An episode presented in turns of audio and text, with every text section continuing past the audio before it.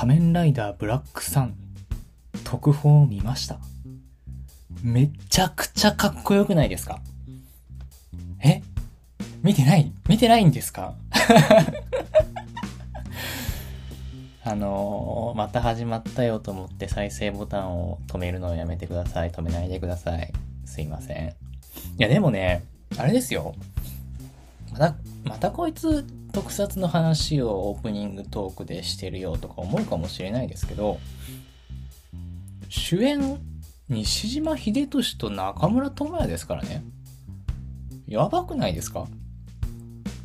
西島秀俊と中村智也が仮面ライダーに変身するんですよ。熱くないですか？あのー、仮面ライダーブラックサンという、これはあの、Amazon プライムでの限定配信が、限定配信、独占限定配信的なそういう感じで、えー、公開されるという、来年だっけ？今年の11月だっけ？いつだっけ？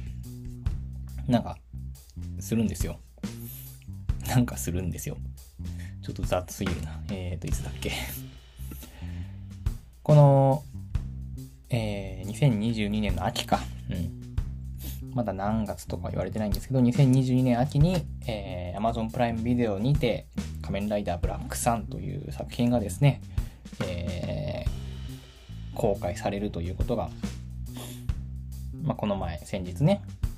特報という形で、こあのー、リリースされまして、まあその主演2人がね、もうめちゃくちゃいいんですけど、あ、そもそもね、この仮面ライダーブラックサントはどういう作品かという話をすると、仮面ライダーブラックという作品がですね、過去に仮面ライダーシリーズの中であったんですよね。もう昭和と平成の間ぐらい。えー、年代としてはね、1987年か。1987年の作品なんですけど、あのー、当時としては、もうなんだろう、かなり時代を先駆けたというか、この、あ、でもね、そう、仮面ライダーブラックっていうのが1年間やって、その次に仮面ライダーブラック RX っていう、仮面ライダーとしては珍しい、こう2年連続で続編もやったっていう、そういう超人気超超人気作品だったんですけど、まああの、その作品のリブート版ということでですね、今回その、作品の制作発表自体は、もう半年ぐらい前かな？あったんですけど、まあ、ようやくその特報という形で予告編映像が流れ、で、いつ公開になるかっていうのも発表されたという、そういう次第でして、この西島秀俊がね、主役の仮面ライダーブラックサンという、まあ、あれですね。もう、なんていうんですかね。仮面ライダーブラックの、まあ、リブートというか、その、現代版アレンジをされた仮面ライダーブラックさんという仮面ライダーに変身するのと、そのライバル役でね、シャドウムーンっていう、これまたね、原原点のシャドウムーンはめちゃくちゃかっこいいんですけど、そのリブート版として、まあ、中村智也が変身すると。あの、特報を見ていただければわかると思うんですけど、そうね、この超実力派俳優2人がね、最後にこう変身、まあ、変身シーンは映像としてほとんど映んないんだけど、その、なんていうの、タイトルバックにこう、変身っていう声だけがこう、な聞こえるっていう、そういう感じの予告編映像なんですけど、それがね、それだけでもめちゃくちゃかっこいいんですよ。日本を代表する俳優に変身させたらこうなるのかっていうね。あのー、まあ、新ウルトラマンとかでもね、斎藤工が変身したりとか、また新仮面ライダーでっていうのもあるんですけど、でもね、なんかね、そういうまあでもまあね遡ればさ平成仮面ライダーだってこう小田切城が変身してたりとかあるいはね福士蒼太が変身してたりとか菅田将暉が変身したりとかそういうのはいっぱいあるけどでもそれはどっちかっていうとなんだろう。まだこう俳優として大成する前の状態の新人俳優としての状態でのこう変身はねいくらでもむしろその登竜門的なニュアンスになってるからあるんだけどそうじゃなくってもすでに日本を代表する俳優としてのそういう人がこう本気で変身をするとあこんなかっこよさが出てくるのかというね。もう見てほしい。その予告編映像。めちゃくちゃかっこいいですからね。あこの作品はねその仮面ライダーシリーズの中でも、まあ、さっき先駆けみたいなことを言ったけど2人の仮面ライダーがライバルで戦うっていうのが一つポイントになってる作品でしてそれがね今回どうまた描かれていくのか。このキービジュアルには悪とは何だ？悪とは誰だっていう。まあその仮面ライダーブラックの作品の中でも一貫したテーマでもあるその悪とはっていうのがコピーとしてこう書かれていて。もうね絶対面白いですよこれは。だからねもうこのためだけに Amazon プライム会員になるよね なるねこれは絶対見なきゃでも意外と私はその原点の仮面ライダーブラックはちゃんと通ってないんですよ。まあ、世代的に生まれてないってのもあるんですけど、だこれを見る前にちゃんと仮面ライダーブラックを見てから、このリブート作品を見るというのがね、楽しみですね。しまった。違うんだそ。の話だけじゃなくてその、もう一つこう言いたい仮面ライダー BLACK SUN の音楽プロデュ音楽プロデューサーとしてね、今回発表されたのが、松隈ケンタが音楽やるんですよ。松隈ケンタといえばですよ、 BiS、BiSH、ギャンパレ、もう、あの界隈のアイドルグループとの曲をこうプロデュースする、もう名プロデューサーですよ。もうさ、どんな感じになるんだろう。この人、もう松島健太のイメージはすごいこうギターサウンドがめちゃくちゃかっこいいプロデューサーっていうのが私の中のイメージなんだけど、それはこう仮面ライダーブラックさんの作品の中でどういう風な感じの劇版になるのか非常に楽しみですね。今回作品の監督さんは、えー、白石和也監督。まあ、あの、古老の血とかね。古老の血とかの監督さん。だからね、どんなハードな感じになるのかなとはすごいちょっとこう身構えてしまう部分もあるんだけどそしてあの特撮監督田口清隆。田口清隆監督ですよ。このラジオでもね以前ねこう取り上げましたけどもウルトラマン Z の監督さんですよ。もうね田口監督が特撮やるんだったらもう安心だなっていうすごく安心感のある監督なんでねすごいリアル思考のめちゃくちゃ考察をした上でちゃんとこう特撮の方に落とし込演出に落とし込んでくる素晴らしい監督なんでね、まあ、特撮監督もすごい。だからもうさ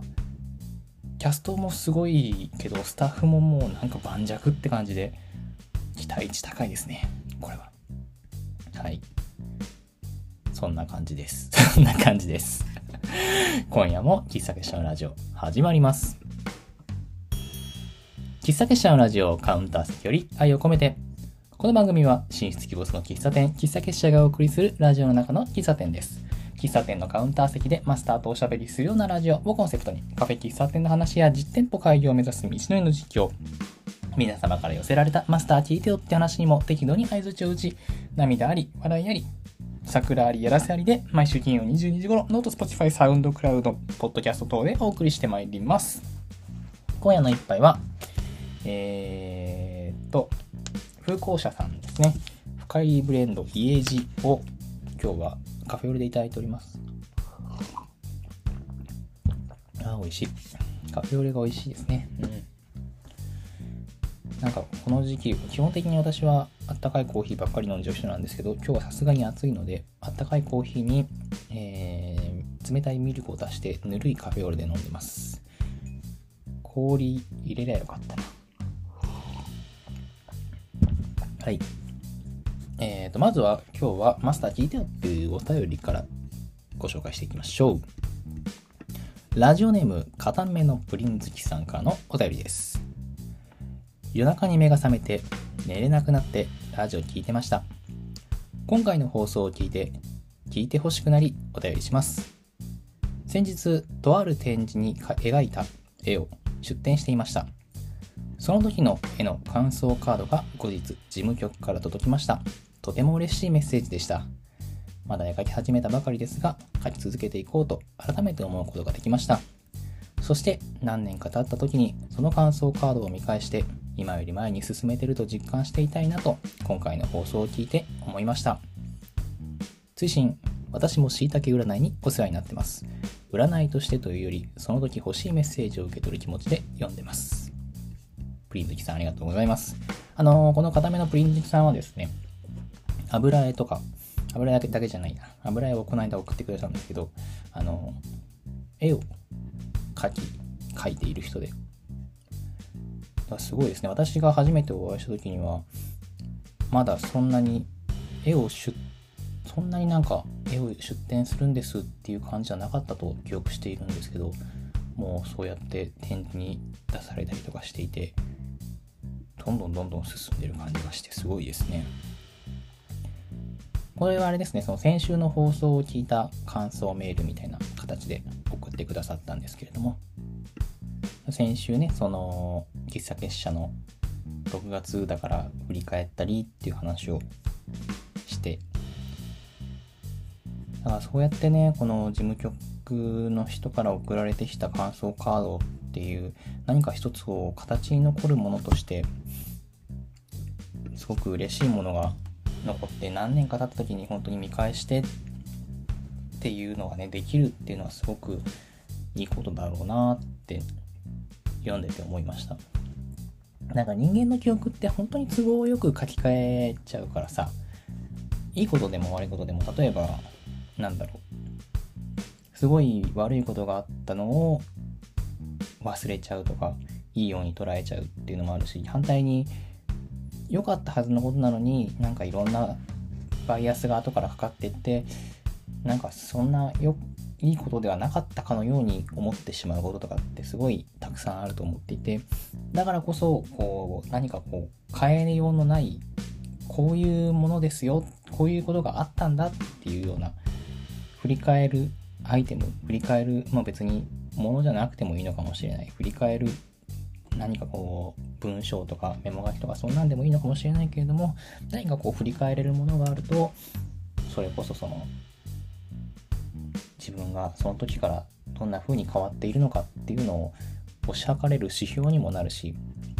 私はそういうのをセーブポイントっていう風に呼んでるんですけどその未来の自分がどうであれその時の自分は少なくともそう思っていたんだなっていうのを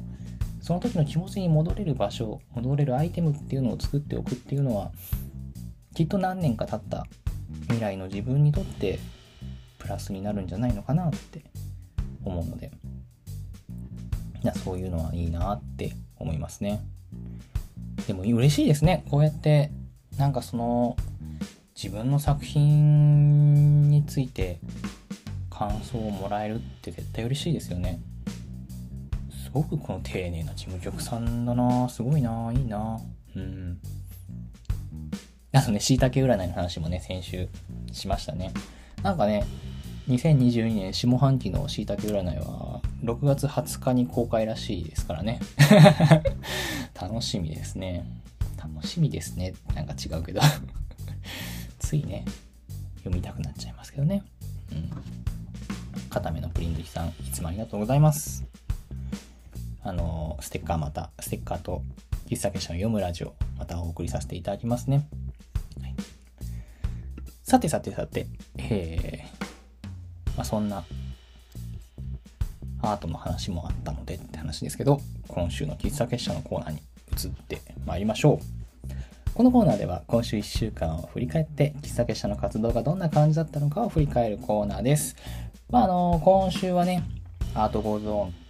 アートイベントへの出展がありました。けれども、まあ、そこの話をする前に今日は先にパーラー喫茶結社今週どんな感じだったのかっていう話からやっていきましょう。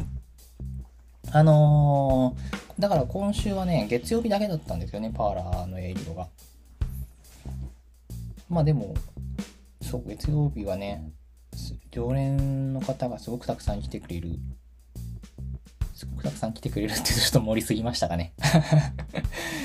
あのいろんな方が来てくれる曜日でね。で最近はなんかこのラジオでもなんちょこちょこ言ってるけどすごく新しく初めて来てくれたくれるっていうお客様ももうコンスタントにそういう方がいらしてくれるようになって毎回新しい方っていうのかな。それは本当に今週もねそんな感じで嬉しかったんですけどなんだろうね。なんかこう別にインスタとかを見てるわけじゃないんだけどたまたまその界隈を歩いていたらたまたま目に留まってたまたま入りましたっていう風に言ってくださるお客様がなんかちょこちょこ特に最近はいらしていて。それがそれはとても嬉しいなと思って。何と言いますかね。あの身分木蓮っていうお店はですね非常に入りづらい見た目をしてるらしくてですね まあ、あの、そもそもね、あの、商店街のちょっと外れたところにあるしね。まあ、あとなんか、とても雰囲気良いから、ちょっとこう、どんな感じなのかなっていう、事前情報がないとなかなかこう、入りづらいらしいんですよね。私はちょっとよくわかんないんですけど。でも、だから、だからこそ、私はあのお店すごい好きで別に入りづらくしようと思ってるわけじゃないんだけど あのなんだろうな。本当に入ろうって思ってくれる人が入ってきてくれるお店になっているような気がしていて特にパーラーをやっている時にはそういう風な傾向があるような気がしていて別にどんな人が入ってくれたって構やしないんだけどなんだろう来てくれるお客様があこのお店必要だったなって思ってもらえたらそれは何だろうな喫茶結社のある意義、うん、喫茶結社が存在する意義があるなと思っていてそれこそそのコンセプトというかねその掲げてる理念としてはどんな言葉よりも誰かが入れる一杯が必要な夜に暗躍する喫茶店というふうに言っているからそういう時にコーヒーとか、まあ、紅茶でもハーブティーでも何でもいいんだけど、何か一杯こう差し出せたらいいなって思っていて、なんだろう。そういう、別に落ち込んでる時とかそういうことじゃなくて、頑張んなきゃいけない夜とかもそういういろんな意味があるけれど、何かそういう誰かの気配が必要な、誰かの気配が欲しいなって思ってる人に来てもらえたらそれはとてもなんというか嬉しいことなわけですよ。でそういうのってうん本当になんとなく入ってきてなんとなくだけどでも見つけてくれて入ってくれるっていうのが何て言うんですかね、めちゃくちゃ嬉しい、なんか嬉しいとしか言ってないんですけど めちゃくちゃ嬉しいんですよね。でもちろん、そのインスタとかを見て、面白そうだから来ましたって言ってくださるのもすごく嬉しい。それもそれでさ、この、私がやってることをちょっと面白いなって思ってくれて来てくれてるわけだから、それも存在する意義があるなとも思うし、あのー何回かこのラジオでも話しているけれど私が大好きな漫画作品で「ホリック」っていう作品があってあの作品はその主人公が願いを叶える店っていうのに遭遇してそこでアルバイトをするっていう話なんだけどその願いを叶える店っていうのは不思議な店主が一人いてまあ次元の魔女なんて呼ばれているすごくこう妖艶な女性なんだけどその女性がやってくる客に対して対価をもらってその客の願いを叶えるそういうお店なんだけどでもその店は願いがない人には見えない。叶えたい願いがある人だけ入ることができる店っていう設定なんですよ。まあそこまでなんだろう。大行なもんじゃないしかっこつけたいわけじゃないんだけどでも何かこう必要としている人が見つけて入ってこれるようなそういうお店だに慣れていたらいいなって思う部分があって。それはああ今必要だって思って入るってだけじゃなくて入ってみたらああ今入ってよかったかもしれないっていうふうに思えてもらえたら嬉しいしなんだろうな。なんかそういうふうなお店になれたらいいなと思っている部分があったので最近はそうやって初めましてのお客様あるいはこう常連の方が何度も来てくださったりとかそういう営業ができているのがすごく嬉しいしそういう形でどんどんやっていけたらいいななんて思った今週のパーラーの営業でした、はい、いや本当に最近嬉しいですね。いろんな方に来ていただけるようになってありがたい限りです。いつもありがとうございます。そんな感じでアートゴーゾーンの話をしましょう今日は ということで、えーまあ、今夜のトークテーマと重なってくるのでそっちの話と一緒にしていきましょう。まあ今日はね、トークテーマアートゴーゾーンの話があるので、アートと喫茶というところで喋っていきましょう。まああの、アートゴーゾーンというイベントが、えー、土日2日間ございまして、両日出展させていただきました。まあこのイベントはどういうイベントだったかというと、まあのー、アートゴーゾーンというそもそもは、えー、SNS、コロナ禍で発信、あの、そういうイベント、展覧会と展示とかのそういうイベントができなくなった時に、アートを止めないようにするにはどうしたらいいかっていうところから始まった一連のムーブメント。それがアートゴーゾーンなんですけど、そこから始まって、えー、セッション1、2とあって、今回セッション3、3回目集大成という風なぐらい、すごく大規模なリアルイベントとして開催されたえー、アートゴーゾーンセッション3 Move On Yes Art Goes On というイベントだったわけです。まあ、今回そのお誘いいただいた経緯はなんか前も話したとは思うけれども、あの、以前、喫茶イベントをさせてもらった喫茶店の方に紹介してつないでいただいた形であの神戸のブックカフェウルムさんというめちゃくちゃ素敵なお店があるんですけどそこのマスターにつないでいただいた形なんですけれどもそこで今回、まあ、喫茶あのー、わんぱく中年殿丸さんというですねアート工作士の方のブースで、えー、喫茶ブースを作らせていただいてそこで喫茶結社はコーヒーとドリンクを作り、そして、えー、井戸電話さんも参加していただいて、焼き菓子を提供する。そういう形のイベントだったんですけれども。このアートゴーゾーンというセッション3という今回のイベントは、えー、大阪、大阪のね、大阪港、まあ、あの、天保山とか海遊館とかのエリアなんですけれども、そこの、えー、スタジオ過疎さんというねめちゃくちゃでっかいスタジオが今回のあの会場でして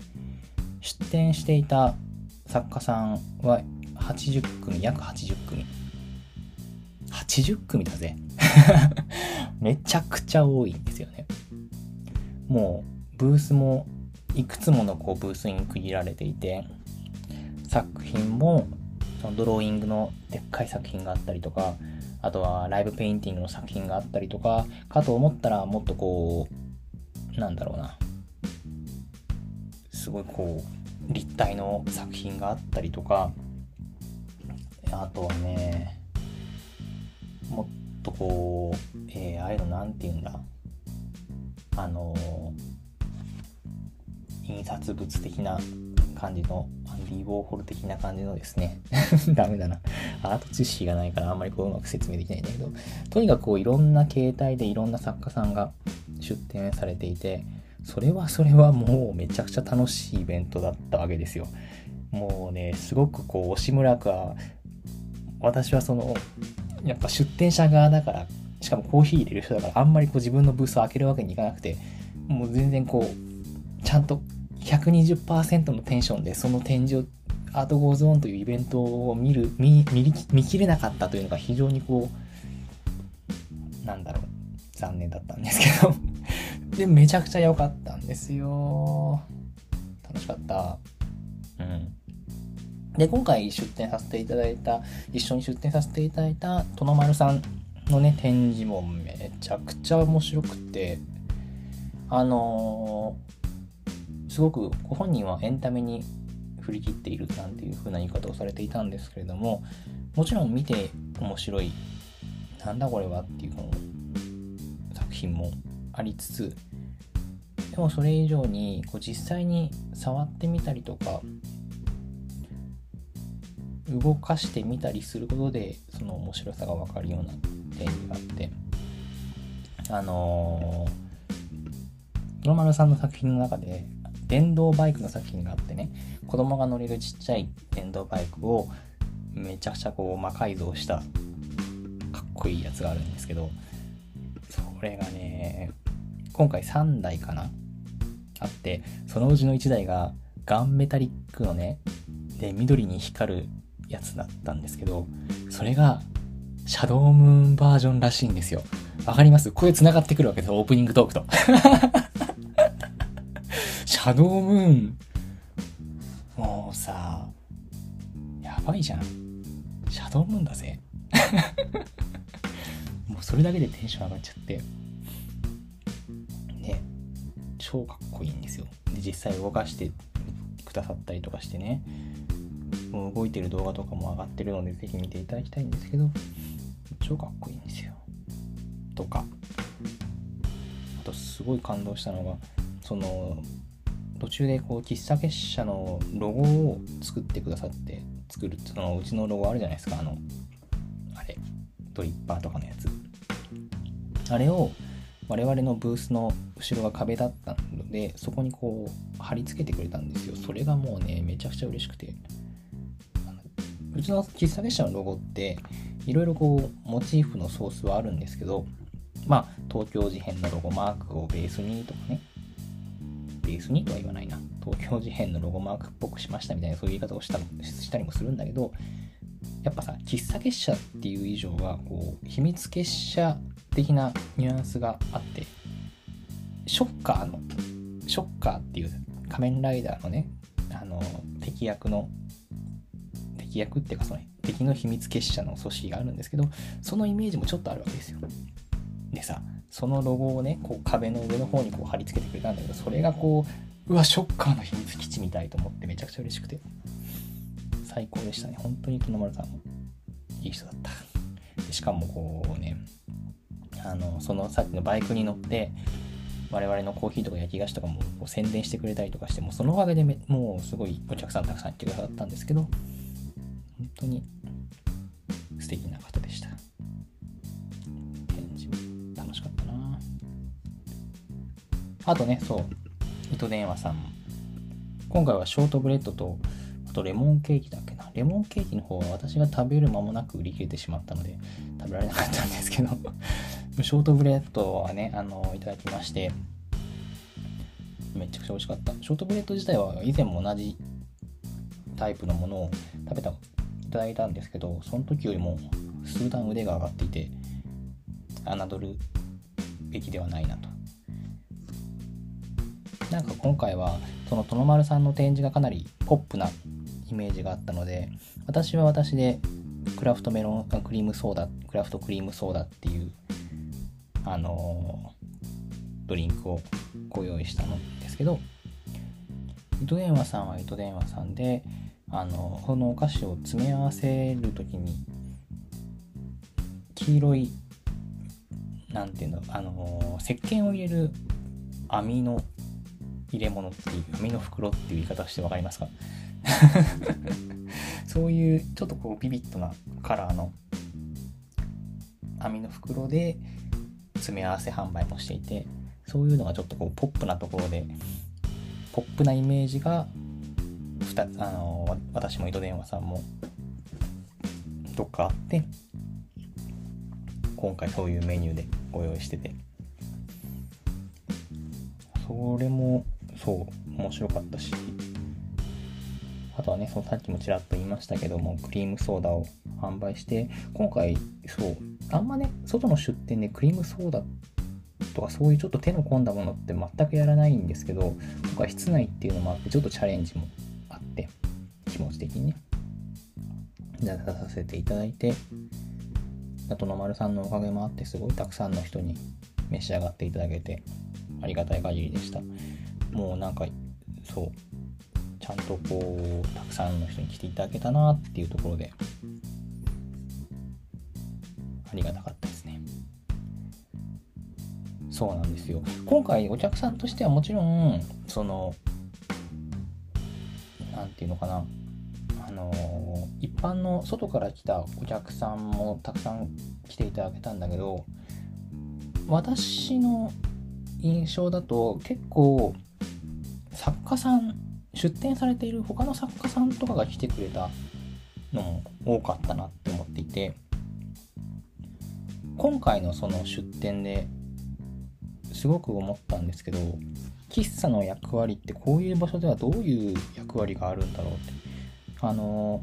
よく東京で月光荘さんですみれ画廊さんの出店についていってコーヒーを入れるっていうそういうイベントをやらせてもらっているけれどもそれを考えた時に何だろうその時も喫茶の空間を作るっていう風な言い方をして出店させてもらっているし今回もこの殿丸さんの空間で喫茶の空間を作りますっていう風な形で出させてもらってでもそういう時に一体喫茶の空間とはどういう風なことができるのかな？どんな役割を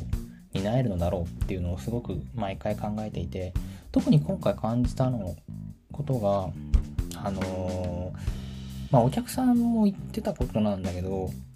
こういうところにコーヒー飲めるところがあるとちょっと落ち着けていいよねみたいなことをおっしゃってくださるお客さんがいてなんだろう。私よく言うのはそのアートの空間でアート作品をご覧になった後にそその余韻に浸る場として余韻に浸る場としての喫茶な空間を作りますみたいな言い方をすることが結構あるんですけどなんかそういう時に必要としてくれてる人がいるんだなって思ったのが一つとあと今回みたいな出店者さんめちゃくちゃ多いイベントごとだとやっぱ出店者さん同士も交流したい人が多いみたいでそこでこう初めて何て言うのかなじゃあちょっとあそこのあそこでコーヒー飲めるからゆっくり喋ろうよみたいな感じで使ってくださる方もすごく多くて。だから嬉しいよね目の前でこう新しい何かが動き出してるわけですよ。その作家さん同士がじゃあここでちょっとゆっくり話をしましょうなんて言ってでそこで何かこう次の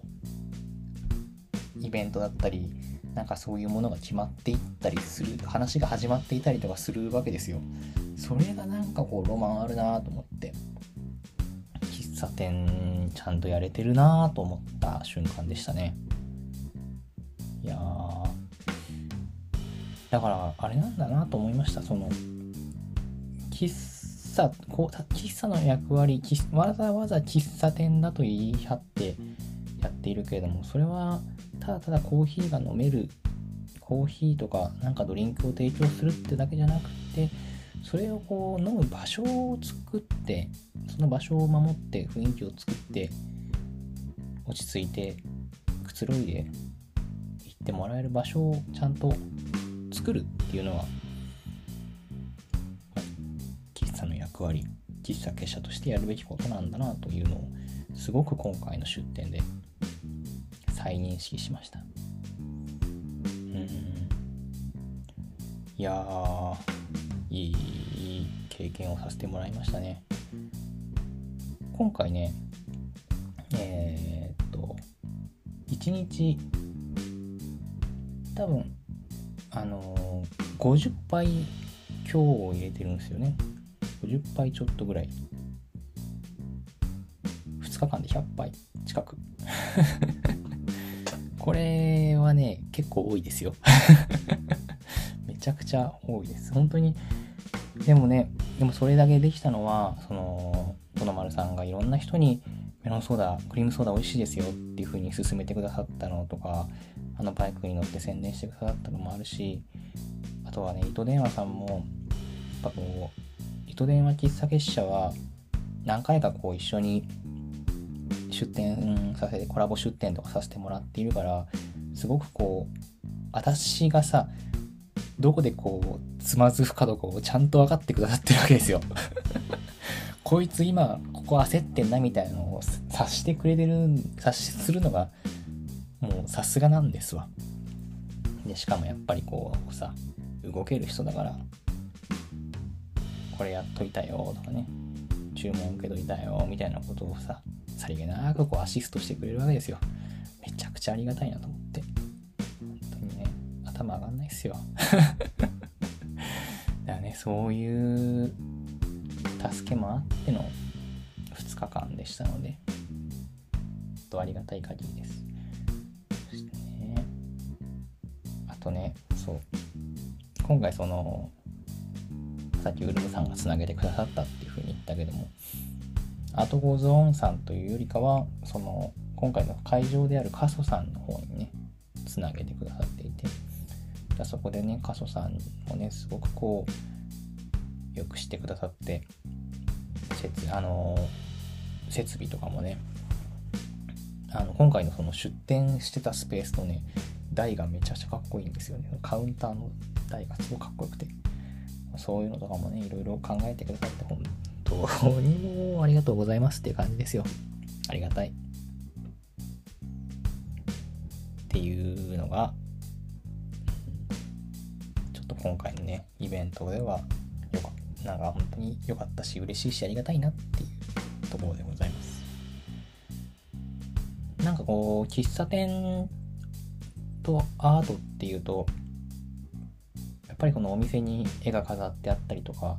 あの京都バルのスターバックスじゃないけれどもお店の中にこう立体作品が置いてあったりとかそれを見ながらコーヒーを飲むみたいなあるいはそういうちょっと変わった雰囲気の中でコーヒーを飲むのがいいよねっていうそういう楽しみ方もあるとは思うんだけど。でもやっぱりそうもちろんそのアート作品を鑑賞して余韻に浸るっていうのもしっかりだけどもまあ、ことこういうイベントごとに関して言うと、さらに作家さん同士、あるいは作家さんとお客さんの交流の場にもなってるかもしれないし、本当にそういう意味では、うん、人と人とのこのちょっと落ち着ける空間に慣れていたのかなと思います。あの、来てくださった方もね、来れなかったけど応援していたよという方も本当にありがとうございます。また今月はね、こういうイベント出店はこれだけなんですけども、来月もちょっとまたイベントごとありますんで、ぜひぜひお楽しみにしていてください。喫茶社のラジオではお便りを募集しております。お悩み、質問、最近ハマっていること、マスター聞いてよって話なら何でも OK です。メッセージが採用された方には、喫茶結社のラジオオリジナルステッカーを差し上げます。ラジオのキャプションのリンクからぜひぜひお送りくださいませ。また、ラジオの収録後記や写真など、ノートの喫茶結社のラジオのマガジンに掲載しております。ノートで喫茶結社と検索していただきますと出てくると思いますので、こちらもどうぞ合わせてお楽しみください。えっ、ー、と、今、今回で何回目 ?95 回目 ?95 回、第95回でございます。えー、第100回目は喫茶結社のラジオアワードということでですね、あの、喫茶結社のラジオ今までで印象に残った、記憶に残った、ここが良かった、ここが微妙だった、いろいろあると思うんですけども、そういうところをですね、ぜひぜひお便りを送っていただきまして、それを紹介しながら、えー、振り返る回にしていこうかなと思います。第100回まであと5回です。ぜひぜひお便りお待ちしております。それでは今夜のお別れの一曲のコーナーです。この番組では毎週お別れの一曲をご紹介しております。ネットラジオなので放送することはできないんですけれども、まあ勝手に検索して聞いてくださいね。ノートのラジオのページや Spotify のキャプションのリンクには、えー、キャプションにはリンクを貼っておきますので、そちらからもどうぞぜひぜひお楽しみください。ということで今日はね、いろいろ考えたんだけど、やっぱり仮面ライダーブラックさんの話もあったし、あの、さっきね、音楽が松隈ケンタですというふうな話をしましたが、今回はその松隈ケンタの曲を1曲持ってまいりました。つってもね、もう選ぶの大変よ。あの、私は初期の BiS がすごい好きだった。ちょうどその大学学生時代、最初の BiS がね、第1期の BiS がすごくこう盛り上がっていた時期なので、その時は結構よく聞いてて。 BiSHもね、まあ BiSHもね、すごいじゃないですか、もう今も。さ、人気すごいじゃん。だからこう、聞いたりもするし。そう考えると、こもうね、まあ、松隈ケンタの曲選ぶの大変だぞというところなんですけど、まあちょっと今回は個人的に思い入れのある曲を持っててまいりました。 BiSでも BiSHでもないです。あの、正直 BiSでも、 BiSHも BiSHもめちゃくちゃ思い入れのある曲多いんですけど、はい。どっちでもないです。あのー、あれです。 LUI FRONTiC 松隈 JAPAN というバンドがあったのをご存知でしょうか？マニアックなんじゃないかな、これは。どうなんだろう。あのー、後に方向性の違いから松隈健太脱退してルイ・フロンティック赤羽ジャパンという風に名前を変えたバンドがあるんですけど あの初期ビスのね代表的なボーカリストプールイがボーカルを務めるバンドルイ・フロンティック。